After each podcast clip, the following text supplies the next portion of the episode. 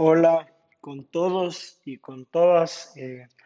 esta es la última actividad del,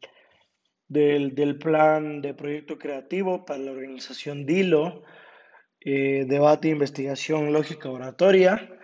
Eh, este plan fue creado dentro de la clase de servicio comunitario de la Universidad San Francisco de Quito. Creo que representó un reto bastante grande porque en realidad cuando uno piensa en el servicio comunitario piensa en, en trabajo de campo, en estar ahí y hacer cosas y, y- en realidad eso no ha sido posible por, por la realidad actual. La, la pandemia ha cambiado muchas cosas y esos cambios han hecho que nosotros como personas también tengamos que reinventarnos. Yo creo que esta clase no ha sido la excepción y justamente ha consistido en que todos nos, nos reinventemos como, como personas para, para poder seguir ayudando. Yo me quedo con eso, de que en realidad cuando uno quiere ayudar puede, Eh, no, no de las formas más cotidianas o de las formas más ordinarias o de las establecidas, sino también de otras maneras. Y, y antes de empezar contando todo lo que hicimos durante, o todo lo que hice en realidad, durante estos cuatro meses de, de proyecto, quiero decir que esperaría que este proyecto llegue a la fundación y que, y que la fundación pueda aplicarlo, porque creo que en general tiene temas muy interesantes que, que se pueden aplicar en muchos sentidos. Entonces, eh, la primera actividad fue una planificación publicitaria, porque justamente lo que queríamos era más o menos entender cómo comunicar y qué queríamos comunicar a todas las personas que, que, que estuvieran interesados o que de alguna u otra manera pudieran tomar contacto con todo lo que significa la organización. Eh, yo debo empezar diciendo que yo no soy publicista,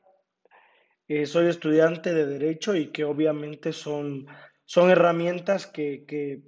creo que me funcionaron, pero que ante cualquier error técnico sí debo aclarar que obviamente no, no es mi, no es mi especialidad. Eh,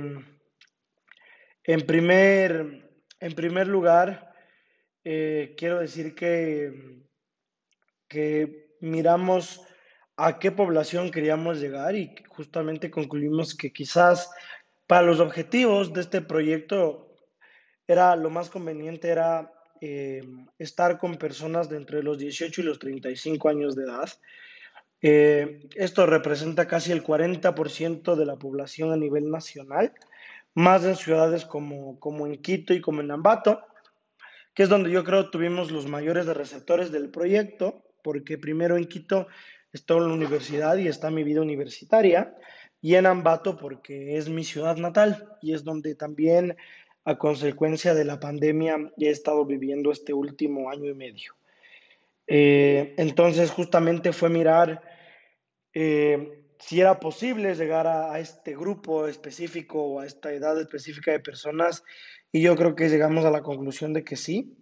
de que, de que sí era posible y, y fue por eso que al final lo que hicimos fue, fue poner el, el proyecto en marcha. Eh, había que, que también tener ciertos objetivos es- estratégicos. Yo creo que el objetivo principal, y tiene también una inclinación personal, era que, que todos podamos ver que es posible tener una, una mejor cultura democrática.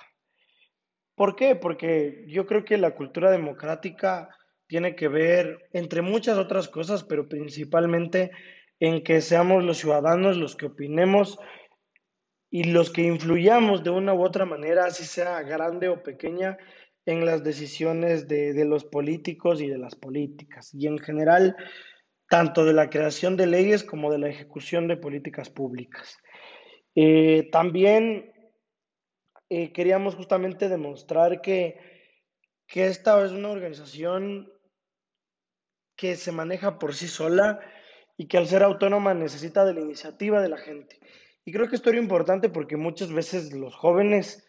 no, no queremos que alguien nos imponga algo, sino más bien queremos hacer lo que creemos que es mejor. Y creo que había esta orientación de, de justamente hacer eso, ¿no? De, de, que sean los jóvenes los que vean que pueden que organizar los debates, eh, mirar los, los, temas de los debates y etcétera. Eh, entonces, claro, eh, después tuvimos que mirar el público objetivo y ya con el público objetivo más claro y con la ayuda de, de una increíble politóloga que,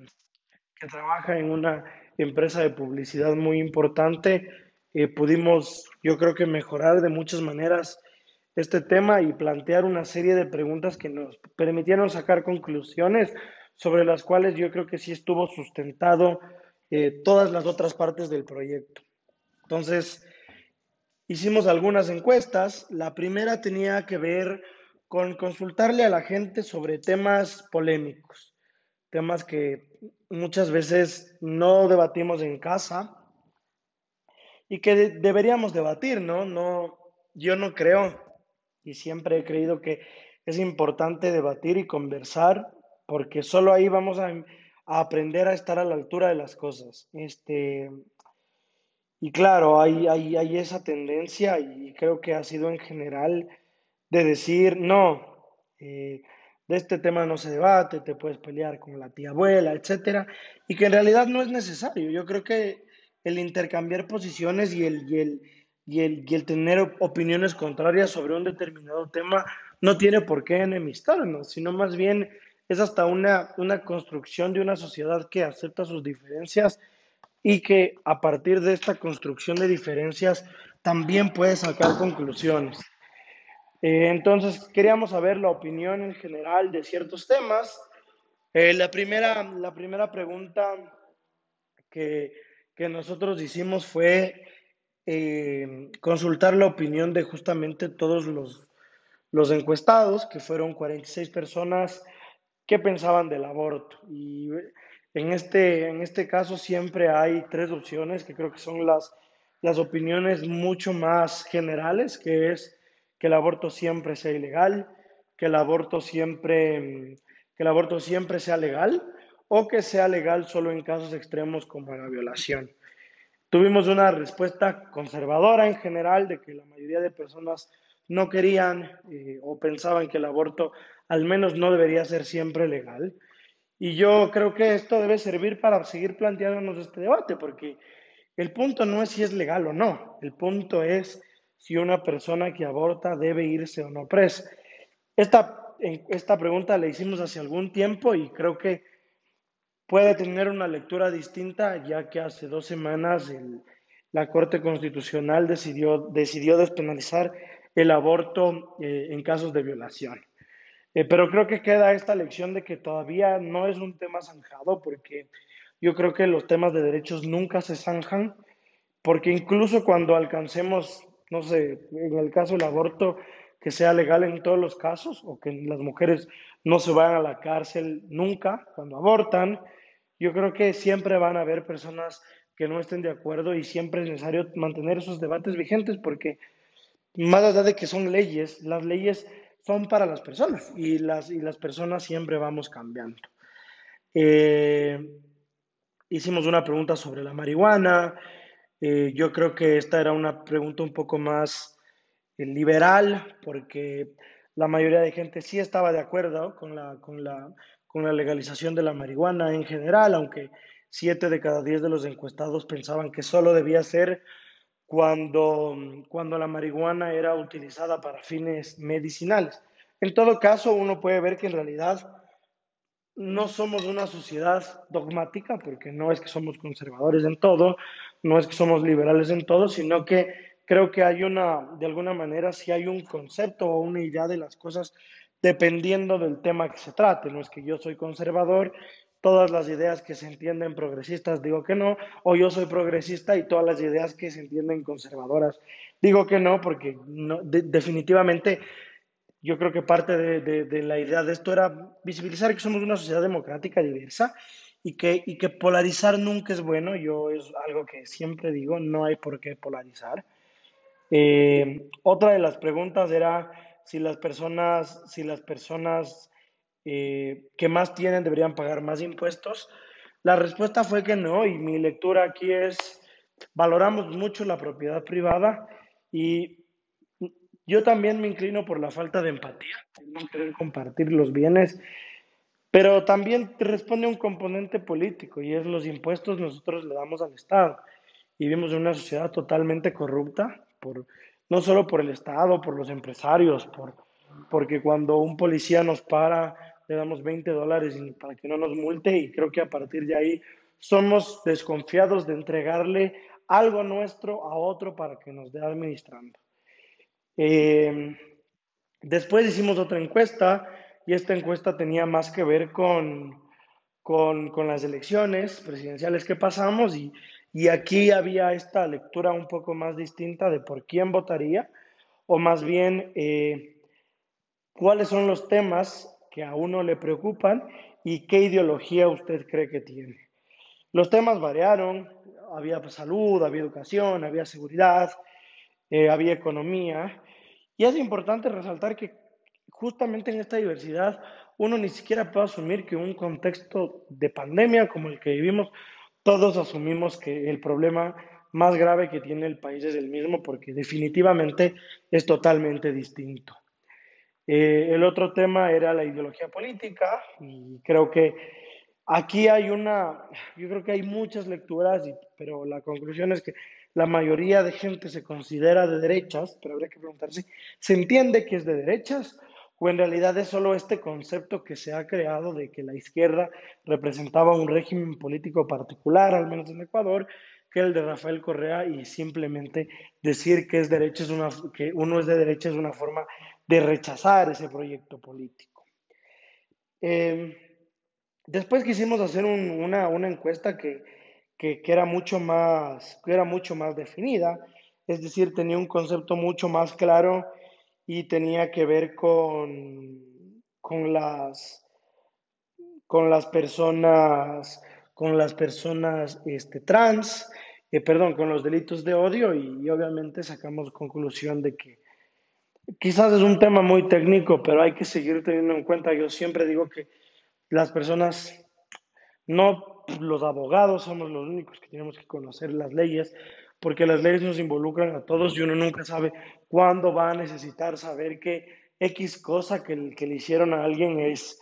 o podría constituir un delito. Entonces, este, esta, este fue el plan de, de, publicidad. Eh, no teníamos muchas conclusiones porque nos faltaba mucho avanzar, pero sí sacamos la conclusión de que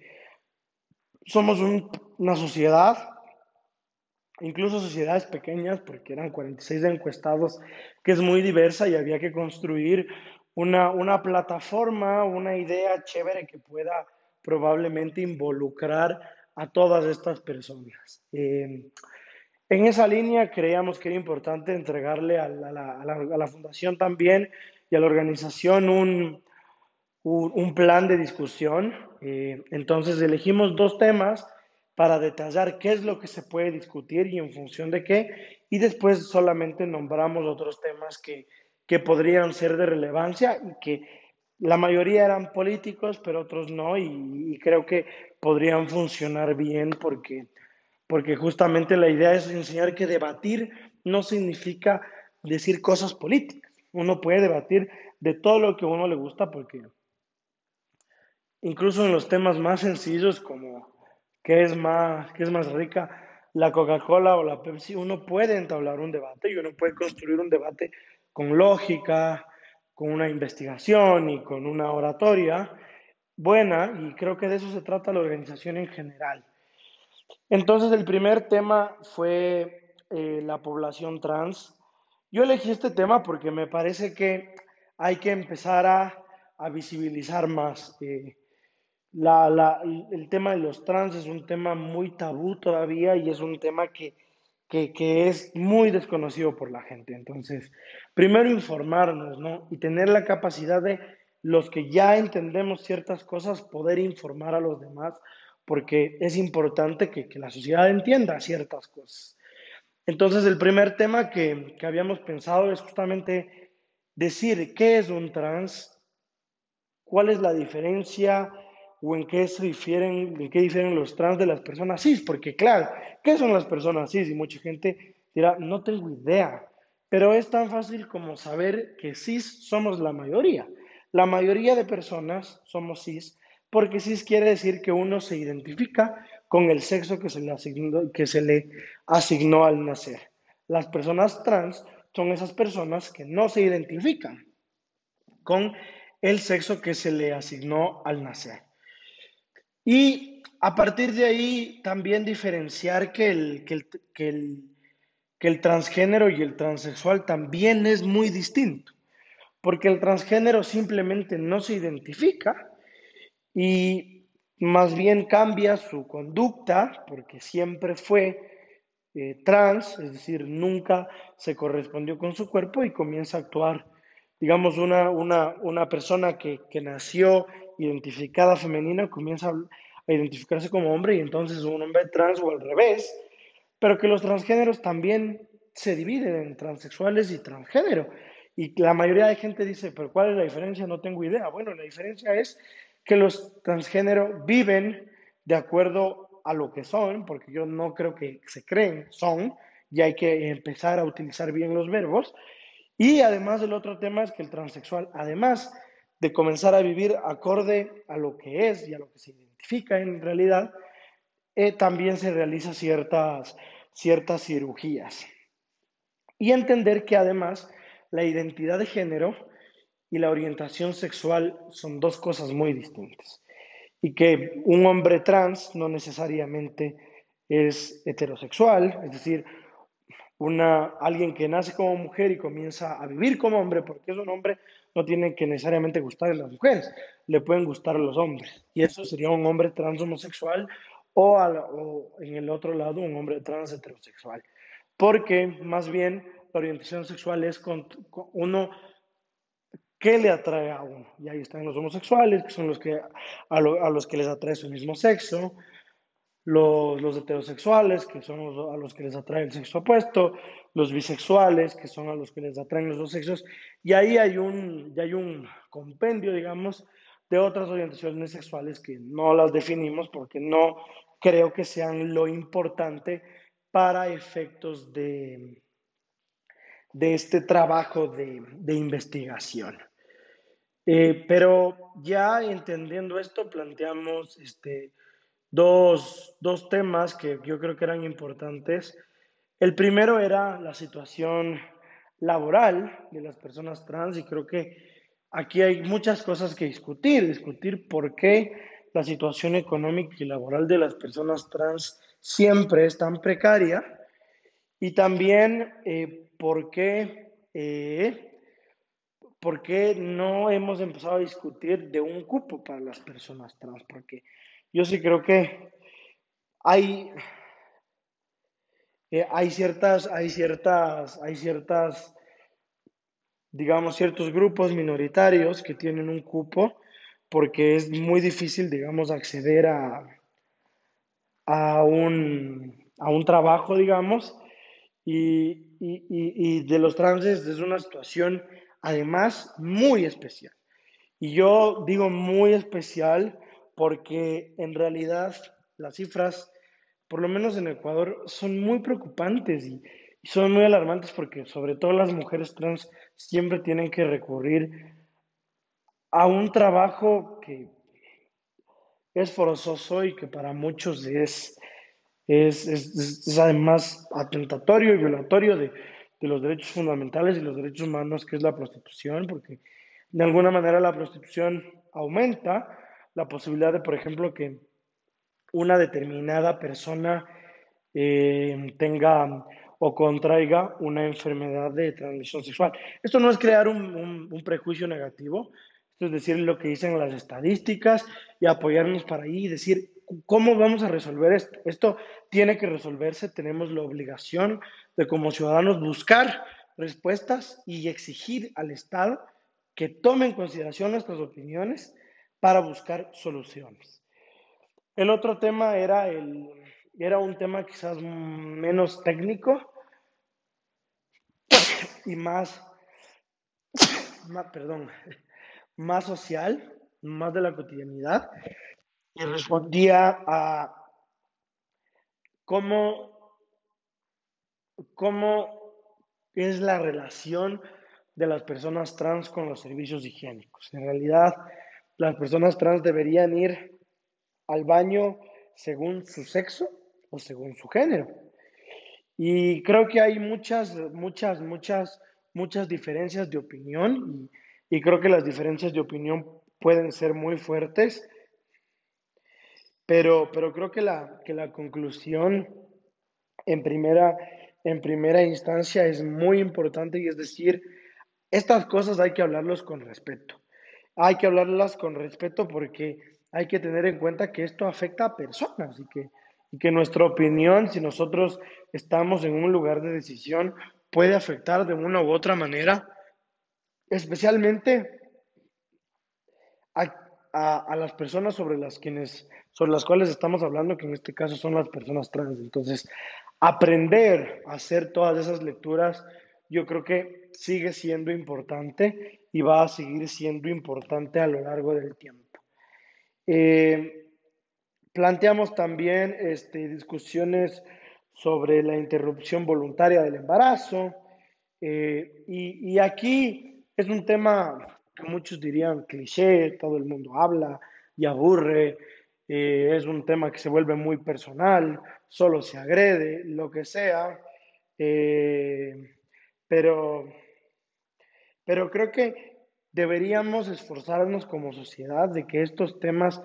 se sigan tocando, pero que se toquen bien, es decir, que las cosas se hagan bien, porque muchas veces vienen descalificaciones, a utilizar términos inadecuados y etcétera. Y aun cuando yo tengo mi opinión, y mi opinión probablemente es inflexible por una convicción alcanzada a partir de una profunda reflexión personal sobre este tema, yo creo que sí hay que pensar en si eso corresponde a algo real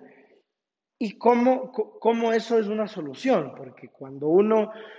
hay que tener el suficiente criterio democrático para saber que deberíamos hablar siempre pero que siempre nuestras posiciones estén orientadas a un tema clave. Y yo creo, honestamente, que ese tema clave siempre va a ser el buscar soluciones que nos hagan que como país seamos mejores.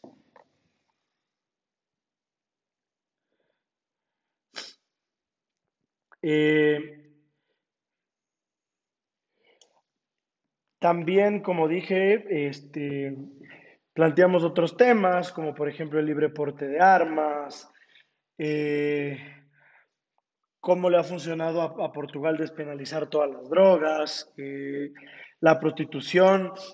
justamente si la prostitución en realidad es un trabajo digno o es violencia sistemática contra las personas que de alguna u otra manera tienen que prostituirse, cómo está relacionado con la, con la, con la, con la trata. Eh, los candidatos que han usado TikTok, si es una estrategia real o es banalizar de alguna manera la política, el problema de las cárceles, eh, el feminismo actual, si es radical o si es necesario, el legado de Trump, los seguros médicos, el acceso a Internet, si es un derecho o un privilegio, que yo creo que son, son, son temas muy importantes. Eh, aquí viene un tema que o, una, uno, uno de los siguientes eh, programas que ejecutamos que tienen que ver con los posts y las stories de Instagram y creo que probablemente fue la parte más entretenida del proyecto, aunque creo que el proyecto tuvo muchas cosas interesantes, pero, pero yo sí creo que fue la parte más entretenida porque fue donde realmente se pudo interactuar con las personas y, y entender el, el, digamos, del pensamiento o el criterio o el conocimiento de, de, las personas que votaban en las encuestas en determinados temas. Este, no todos los posts iban dirigidos con la misma intención. Habían unos que eran unas encuestas en las que uno votaba sí o no, opción A, opción D, en cosas tan importantes como por quién votaría usted o quién ganó el debate presidencial de la segunda vuelta o temas mucho más desenfadados, como quién va a ganar el partido de fútbol mañana, el Real Madrid o el Barcelona, o ¿Te pareció chévere el nuevo logo del equipo de fútbol Inter de Milán? Poniendo las fotos del logo anterior y el logo que se había lanzado ese día o no. Eh, cosas que, iban a tener a la gente pendiente, iban a decir, bueno, esta, esta página es una página chévere. Eh, y a partir de ahí, ir, ir, ir, ir construyendo, ir además midiendo qué temas les interesaban más a las personas porque la intención justamente era eso, ¿no? No, no perder de, vista ni las opiniones ni el criterio de, ninguna persona para mantener ese número de seguidores, que no era mucho, porque 100 personas no es mucho una red social y hay que decirlo, pero, pero que al menos estén pendientes. A veces las cosas no se tratan de calidad, sino se tratan de, de cantidad. Eh, perdón, no se tratan de cantidad, sino más bien se tratan de, calidad. Eh, otra de las cosas importantes que hicimos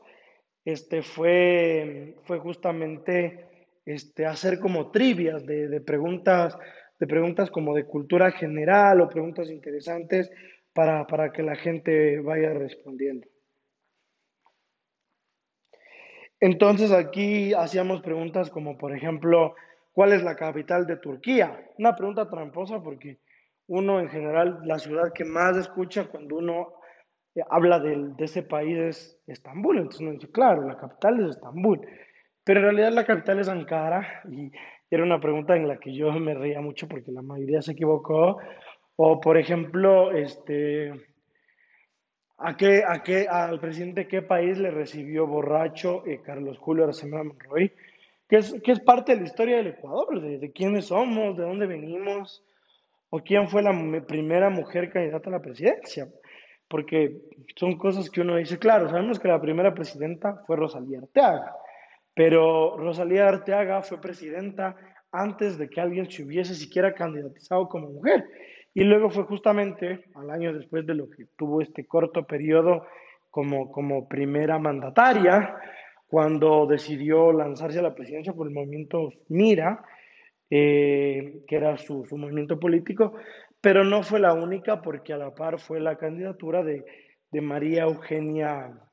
Lima por el movimiento popular democrático. Entonces, la idea seguía siendo esa, ¿no? Mirar este,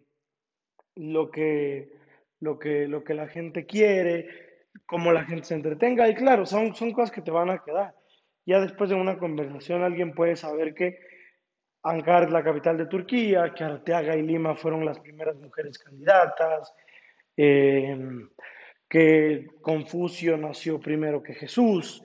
eh, que son cosas que, pueden servir, ¿no?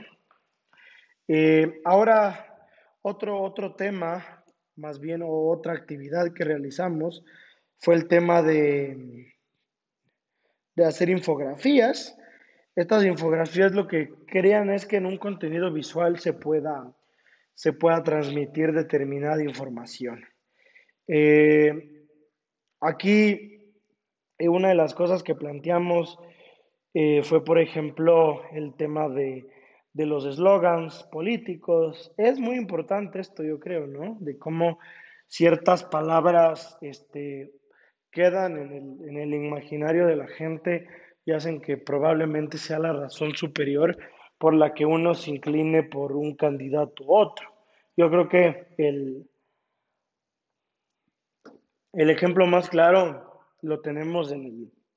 en la última campaña electoral del Ecuador, donde como caló muy profundo ese, ese mensaje de, de Guillermo Lazo, del Andrés no mientas otra vez, que, que se repitió muchas veces en el, en el, en el debate electoral para la segunda vuelta y que después se volvió el lema de campaña. Haya sido o no, no haya sido planificado, fue caló más en la gente que propuestas como probablemente, mm, se hablaba más del Andrés Nomientos otra vez que de los 9 millones de vacunados en 100 días, porque al final las campañas políticas se tratan de estrategias que nos permitan ganar. Pusimos eh, algunas otras de, debates estadounidenses o que han sido muy importantes, como el 100 años de honradez, que sigue siendo una bandera política del Partido Socialista Obrero Español en España, o el estamos mal pero vamos bien, que fue una manera de reivindicarse del, del, presidente y candidato de la época, Carlos Saúl Menem, eh, para, para, que no pierda las elecciones cuando estaba como en desventaja. Eh, la segunda infografía tenía que ver con grandes momentos de los debates estadounidenses. Y, hablamos de Estados Unidos porque Estados Unidos es como el ejemplo de, cómo se hacen los debates y por qué los debates son importantes. Y, bueno, eh, también como bonus pusimos la, la, frase más conocida antes del Andrés no mientas otra vez eh, en los debates ecuatorianos, que era el míreme, cuando, míreme a los ojos cuando le hablo, doctor Borja, de, del ingeniero León Cordero a Rodrigo Borja en el debate presidencial para las elecciones del 84. ¿Por qué pusimos ese? Porque más allá de que es muy famoso, muchos politólogos dicen que Borja fue mejor en el debate, sus propuestas fueron más claras, sus respuestas fueron mejores, pero que lo que al final caló fue eso, fue ese mensaje de, de liderazgo y de autoridad de una, de una personalidad tan fuerte como la de como la de León Febres Cordero. Eh, después hicimos una infografía dando cierta información relevante de los presidentes de los países más importantes de América Latina, la trayectoria de Bolsonaro, de López Obrador, de Alberto Fernández, de Sebastián Piñera, de Iván Duque, eh, que, que creíamos que eran importantes porque muchas veces para hablar no necesitamos saber los contenidos más profundos y los más técnicos, sino también necesitamos saber cosas como muy por encima que también nos pueden dar una posición de conocimiento que, también es muy importante. Eh, la otra infografía hablamos de los distintos estilos de, juego en el fútbol. Creo que fue una, una, una, una, una infografía muy chévere porque era romper el hielo y que no todo sea eh, tan, tan, tan, tan, tan rígido, tan político, tan formal. Y, creo, que, creo que caló bien, fue una publicación con, muchos likes, entonces mm, creo que la idea funcionó. Y finalmente hicimos una, infografía eh, sobre el feminismo, grandes momentos del feminismo, por qué se conmemora el 8 de marzo, eh, o rememorando momentos claves, como yo creo el, eh, la canción de las tesis en, en, Chile de y la culpa no era mía, ni dónde estaba, ni dónde vestía, que, que, que, que caló, porque al final los movimientos y las revoluciones populares y sociales se dan así, con, con, con la congregación de gente y la decisión de que hay cosas que para bien o para mal definitivamente tenemos que cambiarlas. Eh, siguiendo con el contenido de esta, de esta rendición de cuentas de lo que ha hecho la Fundación Dilo, eh, vamos a hablar de los guiones de radio. Realmente esta, en lo personal, si hubiese querido que esta actividad sea un poco distinta porque me hubiese encantado ir a las radios, hablar un poco, conversar de los temas, pero, pero siempre estamos limitados por esta responsabilidad que tiene la universidad y que tenemos que tienen los miembros de la universidad y los estudiantes de, de que lo más importante es la, es la salud de las personas. Entonces, no me quería exponer a mí ni a nadie más al virus, sobre todo cuando sabemos que la pandemia aún no ha terminado. Entonces, Hicimos unos modelos de guiones de tres radios distintas en donde hablamos de distintos temas, cómo funciona la organización, de qué se habla en la organización, por qué está el proyecto y, y creo que, como digo, es una actividad que, que me hubiera ser, eh, que me hubiera gustado que sea diferente. Este, eh, que me hubiera gustado que sea diferente, se tuvo que dar de esta manera y, y al final eh, lo importante era, era entregarle una posibilidad de, una, de una planificación a la, a la Fundación Dilo. Eh, después hicimos otro podcast, eh, perdón, después comenzamos con la actividad de los podcasts. Los podcasts eran, bueno, hablar de, ciertos temas, de, en un inicio la verdad es que los temas iban a ser distintos, pero por temas de, coordinación y todo, fueron los que fueron. Queríamos que sean temas distintos, cada uno de los temas, porque al menos para mí iba a seguir siendo muy importante que, la gente pueda, pueda ver que, que no todos los temas son iguales y que esta es una organización diversa y que en su diversidad, digamos, de una u otra manera, eh, se habla de todo. Entonces, esa era mi idea. Y bueno, el primero eh, fue un podcast que lo hice de, manera individual. En este, en este podcast individual, digamos, lo, lo interesante y lo chévere fue que pude hablar de, de mi tema favorito. Mi tema favorito porque realmente espero dedicarme a esto en mi, en mi vida universitaria, eh, y no solo en mi vida universitaria, sino más bien, y corrijo, en mi vida profesional, porque es realmente lo que me apasiona y esto que me apasiona y, que es de alguna manera por, por, lo, que, por lo que vivo, eh, son, son los derechos, los derechos humanos de, de, todos y, de todas, que, es la, la, razón y el motor y el, y el sustento más importante de por qué yo decidí estudiar derecho y de por qué yo sigo estudiando derecho. Entonces, a partir de ahí hicimos esta, esta construcción que, que a mí me pareció súper interesante eh, orientando o contando un poco qué son los derechos humanos. Muchas veces no, no tenemos tan claro qué es esto de los derechos humanos, ¿no? En un, en un debate tan desacreditado donde muchas personas han hecho creer que los defensores y las defensoras de los derechos humanos es gente que, que garantiza la impunidad o cosas así, y que en realidad lo que hacemos los, los, los defensores de derechos humanos es pero por la igualdad de todos, que todos ante el Estado seamos tratados iguales, porque esa es la esencia de la democracia y esa es la esencia del Estado de Derecho. Entonces ya en este, este, esto sí es un poco más personal y en eso yo solo quisiera decir que, que espero que, que esto quede, que esto les quede a todos los que, los que miren el podcast, de que los derechos humanos hoy se aplican de mucha más manera a ciertas personas, pero pero es como, como los dichos de las, de las abuelitas, hoy por ti mañana por mí. Entonces uno no sabe cuándo a uno le va a tocar que esté, como siempre, ese defensor de derechos humanos dispuesto a como sea defender nuestros derechos. Entonces, eh, para mí era importante hacer esa reflexión, era un tema muy importante, yo creo que hicimos un recorrido histórico bien chévere de desde dónde a dónde han ido los derechos humanos, eh, por qué empezaron, cuál es el sustento, eh, para qué sirven, por qué esto de que los derechos humanos benefician a delincuentes no solo es una maldad,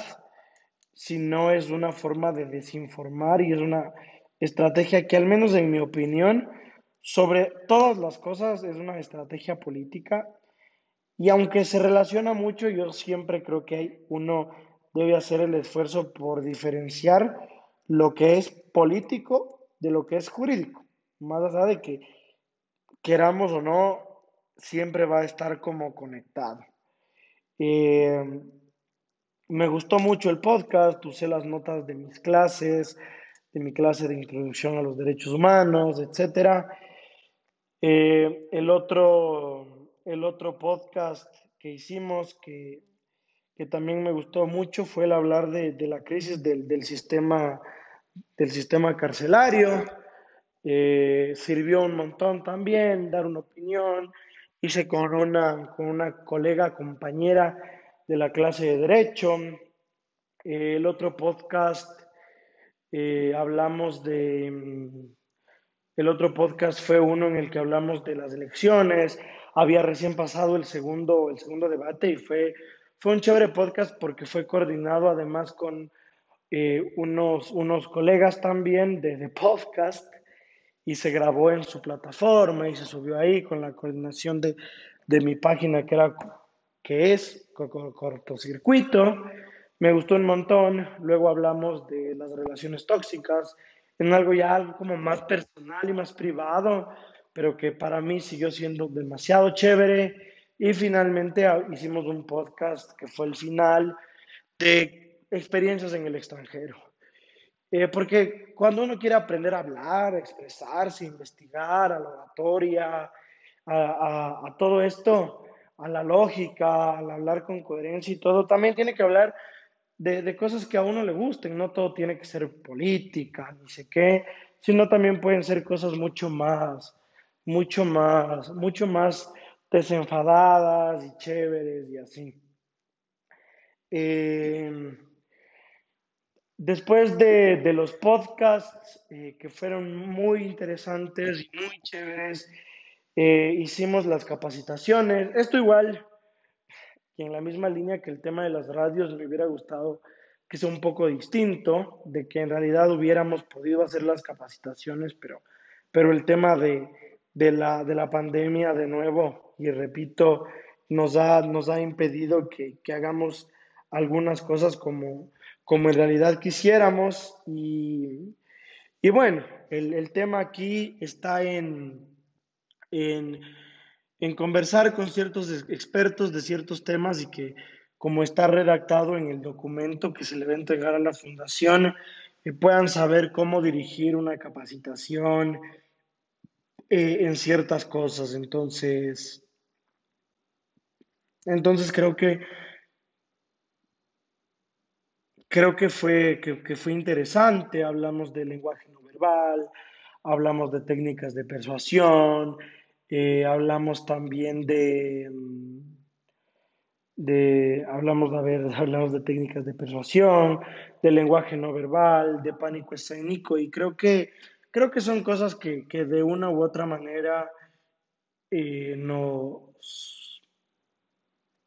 nos, nos, sirven y creo que sobre todo eh, nos van a servir a, a, a todos eh, sobre todo a las personas que quieran ser parte de la organización. Eh, finalmente, una de las partes más chéveres fue un meeting. En este meeting lo que hicimos fue hablar de, de ciertos temas, hicimos un live en Instagram con una amiga que me ayudó y hablamos de esto, del otro, nos preguntaron, se conectó mucha gente, estuvimos ahí una hora conversando, demostrando cómo podría la organización y realmente me quedo contentísimo con eso. Y finalmente el video publici los videos publicitarios, que fueron cinco, de distintos temas distintos, que lo que justamente querían era persuadir a las personas de que se unan a la, a la, Fundación Lilo. Eso es todo. Eh, como conclusión quiero decir lo que dije al inicio, de que esta fue una gran enseñanza de que siempre se puede ayudar y siempre se puede contribuir a estas organizaciones de la sociedad civil. Y sinceramente, como persona, como estudiante, como Francisco Palacios, me pongo a disposición de Dilo siempre que necesite. Eh, les agradezco a quienes me acompañaron en este camino y les mando un abrazo enorme.